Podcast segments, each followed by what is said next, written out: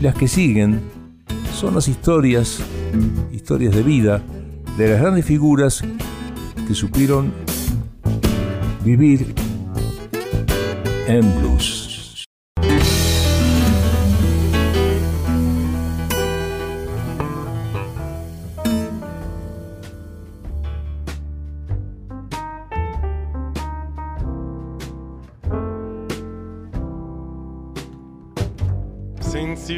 I've been walking around with my head bowed down to my shoes. I've been living the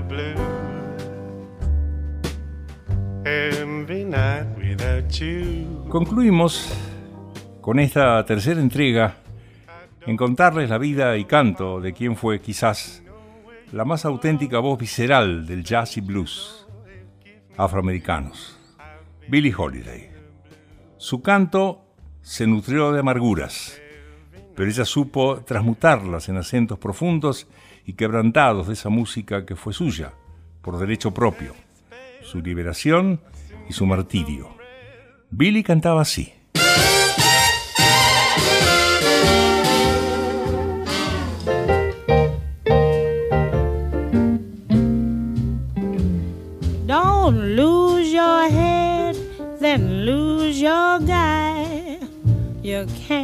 A broken heart. If you ever break up, then try to make up. It's tough to make a brand new start. Take a walk, think it over while strolling neath the moon. Don't say things in December you'll regret in June. Weigh your remarks before you speak, or you may be sorry soon. Don't be erratic, be diplomatic to keep your hearts in tune. Cruel, harsh words, often spoken, will upset your apple cart. So don't lose your head, then lose your guy. Cause you can't lose a broken heart. Look out, don't lose your head, then lose your gal. You can't lose a broken heart, babe. If you ever break up, then try to make up. It's tough to make a brand new start. Take a while and think it over while strolling beneath the moon. Don't say things in December, mm, baby, You'll regret too soon.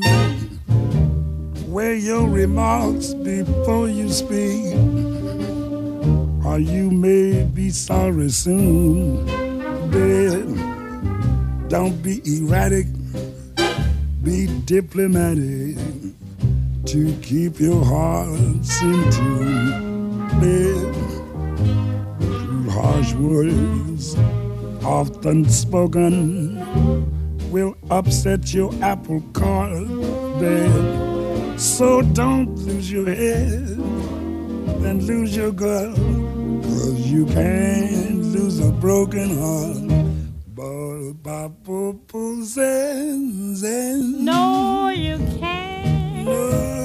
Can't lose a broken heart.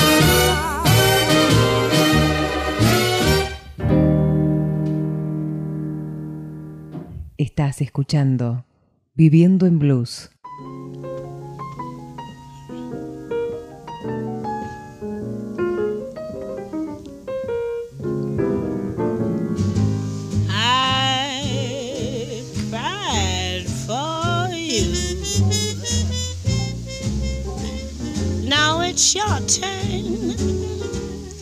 To cry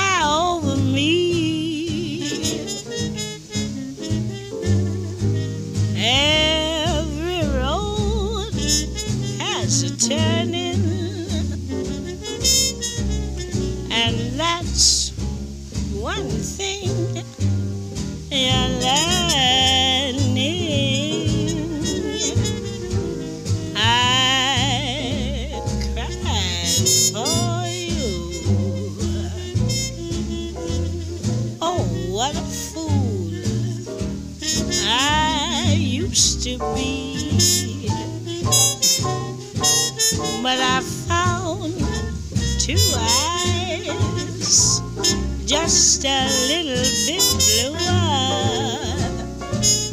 I found a heart just a little bit truer. I cried for you. Now it's your turn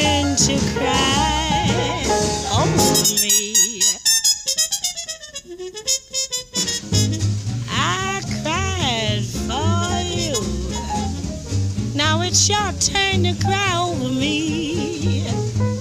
Every road has a turning, and that's one thing you're learning. I cried for you. Oh, what fool I used to be. But I found two eyes just a little bit bluer. I found a heart just a little bit truer.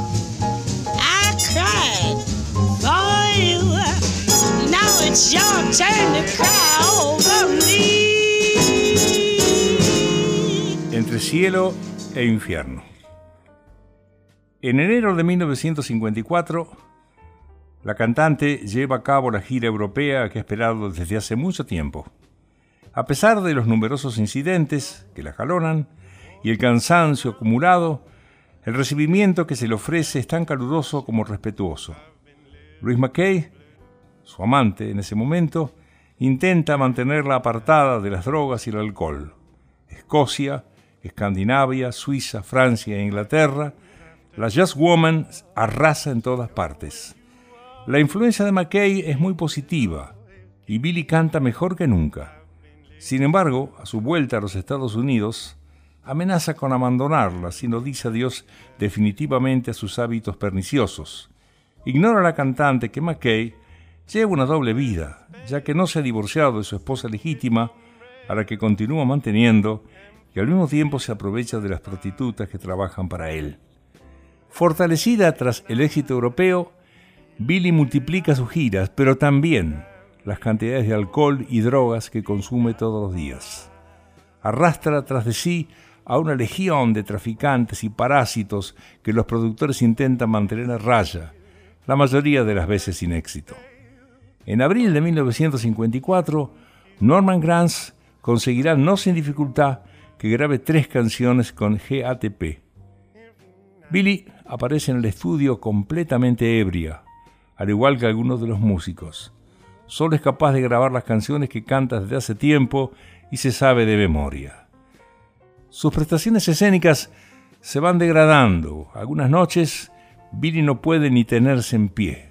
Su voz se altera, su dicción es torpe, no reconoce los temas, se equivoca en las letras y no sabe cuándo debe entrar a cantar.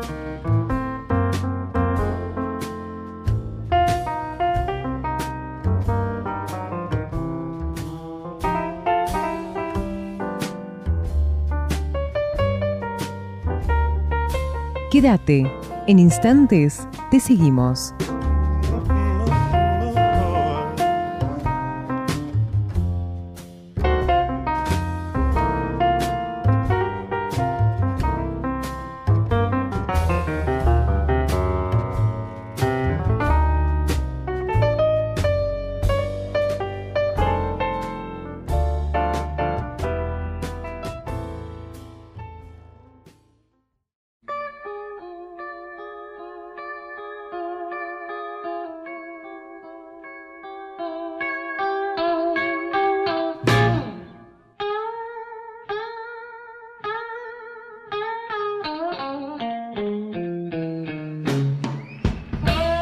Esta es la vida y obra de los grandes.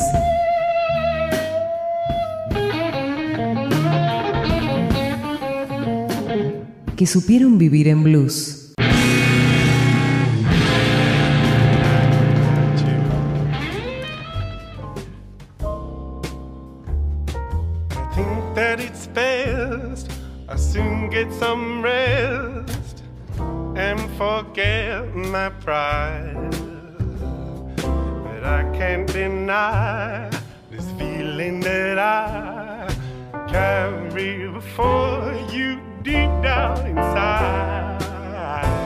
En el concierto de Carnegie Hall de septiembre de 1954, en el que comparte el cartel con Sarah Vaughan, Charlie Parker y el Modern Jazz Quartet, está tan ebria que le resulta difícil siquiera ponerse delante del micrófono. Con todo, se ganará la admiración del público en la sala. Billy encarna físicamente el mensaje que transmite sus canciones. Su voz quebrada está dotada de una carga emocional que llega al corazón del público. Es la expresión del dolor de su alma. Billy participa en el primer festival de jazz de Newport, donde también actúa el trío de Oscar Peterson, Dizzy Gillespie y la orquesta de Count Basie con Lester Young. La acompañan en esta ocasión Teddy Wilson, Joe Jones, Buck Lighton, Vic Dickinson, Bill Hinton y Jerry Mulligan. Al entrar en el escenario recibe una inmensa ovación. Lester Young se une a ella y la vieja complicidad entre ambos resurge convirtiendo el concierto en un acontecimiento excepcional. En agosto vuelve a lucirse durante sus actuaciones en el Downbeat Club de San Francisco y después en el Oasis Club de Los Ángeles, donde recibe un premio especial que le otorga la revista Downbeat. Sustituye a su pianista, Carl Dinghart, por una mujer joven de 23 años, Mamrie Midget, quien siente una fascinación desmedida por la cantante.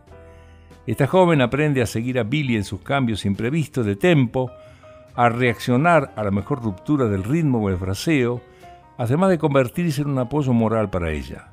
Mamrie palía las ausencias de McKay, a quien considera una persona vulgar y de mal gusto. La cantante intenta dejar las drogas a costa de sufrir las correspondientes crisis de abstinencia que la joven pianista le ayuda a superar. A pesar de todo, bebe demasiado y casi no come. De vuelta en Nueva York, tras una gira por Alaska, se encuentra en un estado de debilidad física extrema. McKay, que ha podido comprobar la influencia que Membry ejerce en Billy, comienza a maquinar cómo sembrar la discordia entre ambas. La cantante no sabe a qué carta jugar. Incapaz de entender la naturaleza sadomasoquista de la relación entre la pareja, Membry abandona a Billy, que perderá un apoyo tan valioso como desinteresado. El 2 de abril de 1955 participa en el concierto que tiene lugar en el Carnegie Hall, en homenaje al recién fallecido Charlie Parker. Inicia la redacción de su autobiografía con el periodista William Tufte y en agosto graba para Grants junto a Benny Carter. A pesar de su exánime voz, el dúo Carter-Holiday es un nuevo ejemplo de ósmosis musical casi perfecta. Su voz parece salir directamente del interior, quebrada, conmovedora, temblorosa, indecisa. Estos pequeños defectos dejan entrever una emoción a flor de piel, una extraña fisura interior que se exhala como un suspiro de desaliento. Vamos a escucharla, a Billie Holiday, en dos temas.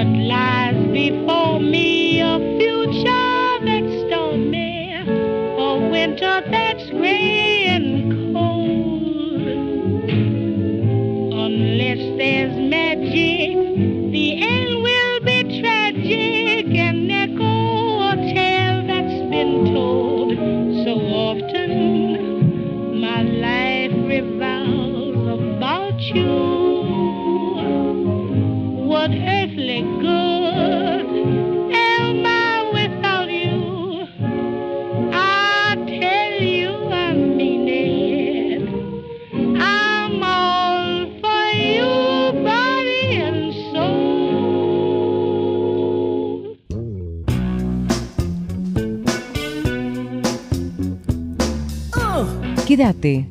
En instantes te seguimos.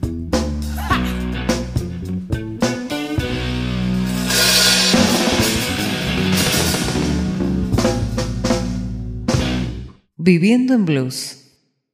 Cerra tus ojos. Sentí. Didn't know his name, I didn't know his name, I didn't know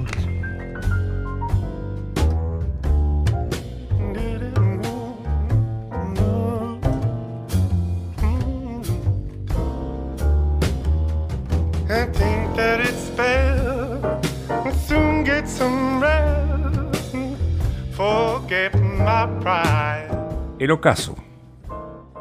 Billy pasa el resto del año errando de club en club y bebiendo cada vez más. A principios de 1956 actúa en el Steve Allen Show y en el programa de radio Voice of America, pero su voz tan deteriorada resulta prácticamente inaudible. En febrero será arrestada junto con McKay en Filadelfia por posesión de estupefacientes. Regresa a Nueva York tras haber pagado una fianza de 7.500 dólares y entra en una clínica de desintoxicación en la que permanece apenas 10 días. Su salud empeora, su cuerpo está cubierto de marcas de pinchazos, apenas come y tiene miedo de volver a ser encarcelada. Bebe todavía más y comienzan a hinchársele las piernas. En julio contrata a una nueva pianista, Cozy Hale, que también hará las veces de doncella y a menudo tendrá que sostenerla para que pueda alcanzar el micrófono. También ella abandonará el barco poco antes de un viaje a Hawái. Coincidiendo con la publicación de su autobiografía, Lady Sings the Blues, Billy participa en algunos programas de televisión y en una grabación para la serie JATP, en el que cada canción lleva el título de un capítulo del libro. Graba de nuevo en agosto de 1956 en California con Jimmy Robles, Barney Kessel, Elvin Stoller, Red Mitchell, Harry Edison y Ben Webster. El 10 de noviembre obtiene un nuevo éxito en el Carnegie Hall, acompañada por Tony Scott, Carl Drinkard, Coleman Hawkins y Roy Eldridge. Sus propios músicos rompen a aplaudirles al término del concierto. Sacando fuerzas de flaqueza, Billy ha cantado como en sus mejores tiempos. Para no tener que testificar el uno contra el otro en el proceso judicial abierto en Filadelfia, Billy y McKay se casan en la ciudad Juárez de México, el 28 de marzo de 1957. El juicio se celebra poco después. Como resultado de la sentencia, la pareja será sometida a pruebas durante un año. A poco, McKay abandona a Billy, lo que la hunde una vez más en la miseria. Apenas sale de su casa y se pasa días enteros bebiendo, fumando y drogándose. En julio de 1957 canta en el Central Park de Nueva York durante dos semanas.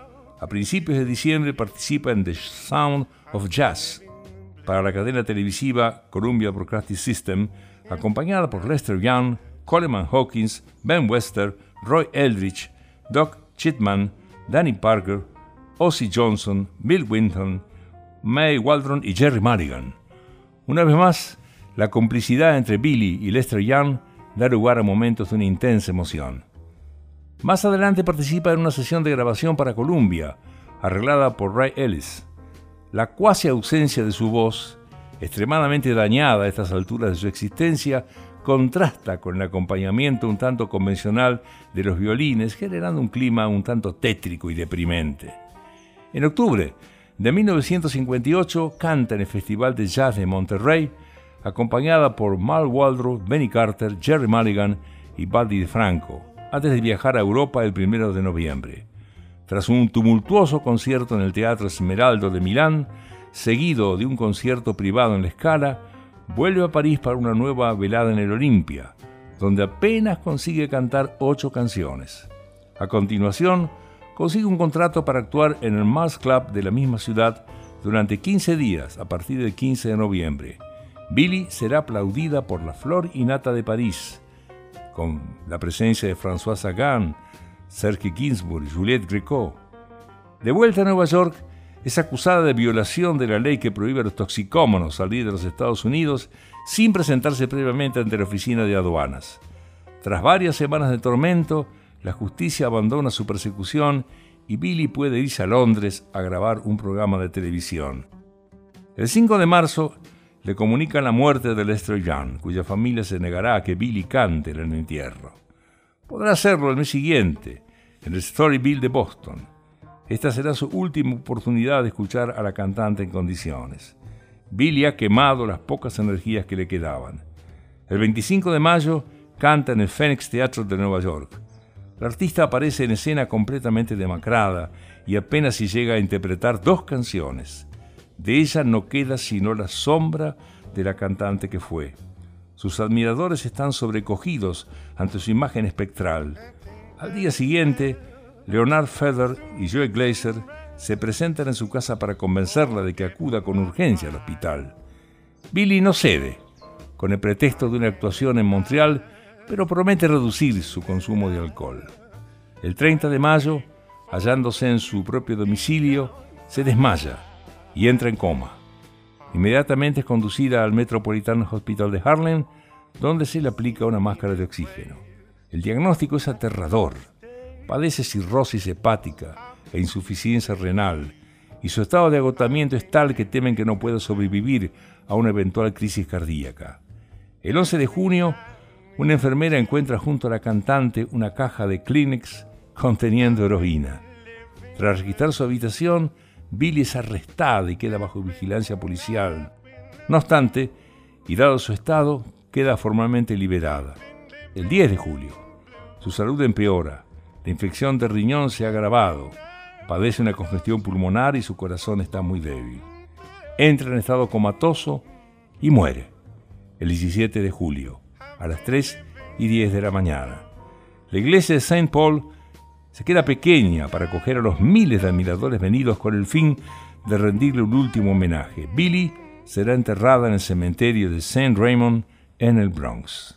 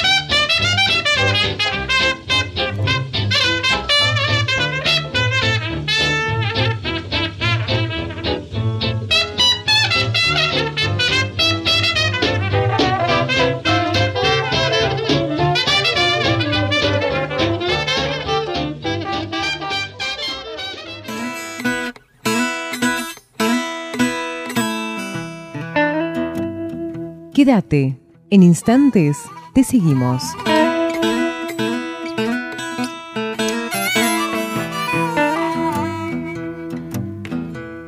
Bebiendo en blues.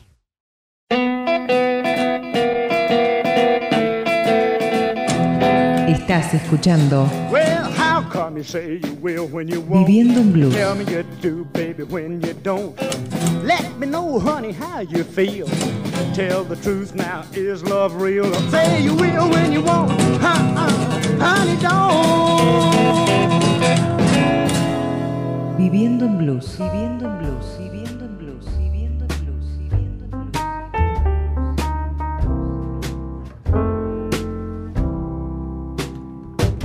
Blues. Since you've been gone, I've been walking around head bowed down to my shoes. I've been living the blues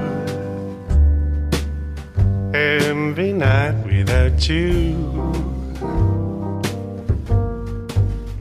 I don't have to go far to know where you are. Strangers always give me the news. I've been living the blues. Para concluir. El arte de Billie Holiday resulta bastante más delicado de abordar que el de sus contemporáneos, Ella Fitzgerald o Sarah Vaughan.